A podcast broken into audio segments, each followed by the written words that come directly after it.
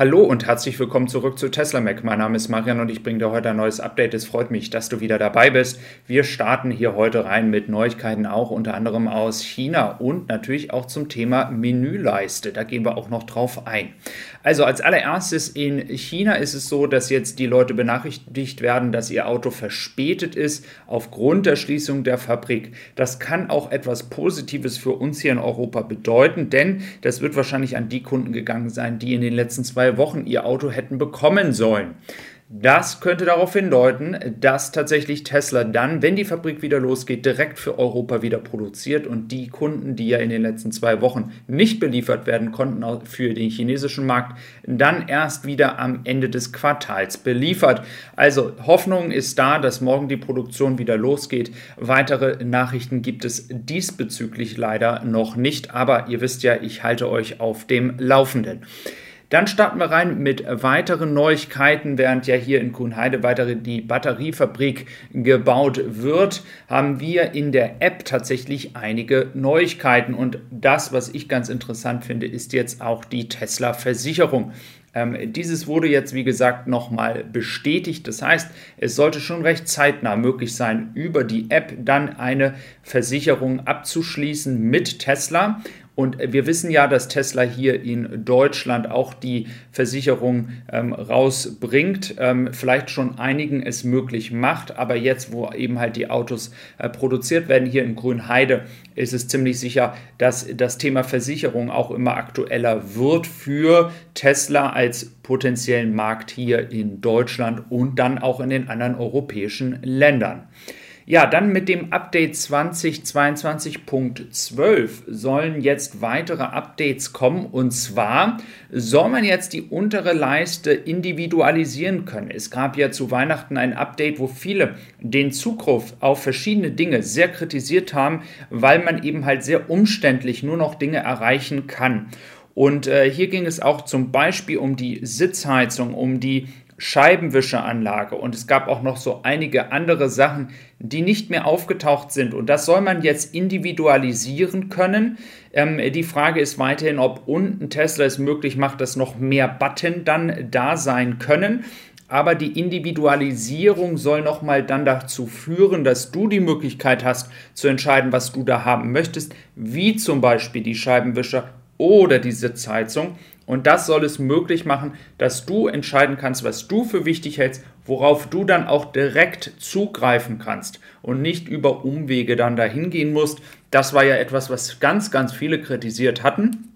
Tesla scheint hier reagiert zu haben. Wann dieses Update kommt, ich habe noch keine aktuellen ähm, Meldungen, dass es jetzt schon da ist, aber hoffentlich wird es zeitnah kommen. In den USA ähm, ist es tatsächlich jetzt zu einer kleinen Sensation gekommen, denn die beiden Regierungen hat unter anderem auch Elon Musk eingeladen nach Washington. Man hat jetzt hier mit den anderen Autobauern an einem Tisch gesessen und man hat hier auch dann über das gesamte Thema Elektromobilität in den USA gesprochen. Und natürlich ist das jetzt in den USA auch ein sehr aktuelles Thema, noch aktueller als je zuvor, weil natürlich die Benzinpreise auch dort gestiegen sind. Und äh, deswegen ist natürlich auch hier heute der Fokus auf Austin, wo eben halt diese große Fabrik eröffnet wird mit einem riesen Event. Also das wird super, super cool. Ich mache, wie gesagt, dazu einen Livestream, nicht heute Nacht, sondern ähm, fasse schon mal alles, was wir wissen über diese Fabrik zusammen. Währenddessen hat Tesla in den USA nochmals die Preise erhöht und das tatsächlich hier um sogar 1500 Dollar. Das wurde im Nachhinein nochmal korrigiert, nicht 1000 Dollar, sondern 1500 Dollar.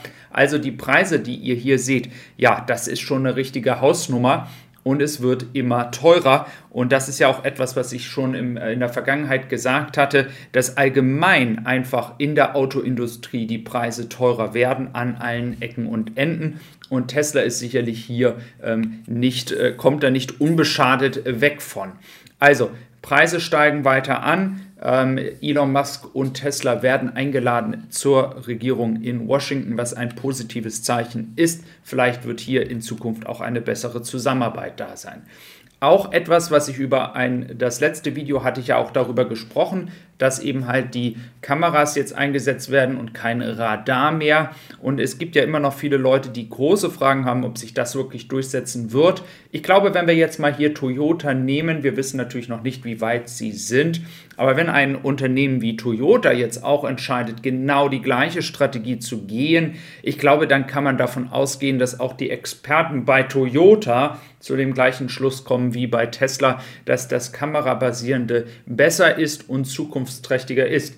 Wie gesagt, wir müssen das alles noch in der Praxis sehen. Wir müssen das dann in den nächsten Monaten beobachten, auch basierend auf äh, den Erfahrungen, die wir dann mit den neuen Autos machen. Dann haben wir hier noch die ja, guten Nachrichten, wo wir auch gerade über das Event in Austin gesprochen haben. Die ersten Auslieferungen werden heute Nacht stattfinden um 6 Uhr soll es losgehen am 7. April.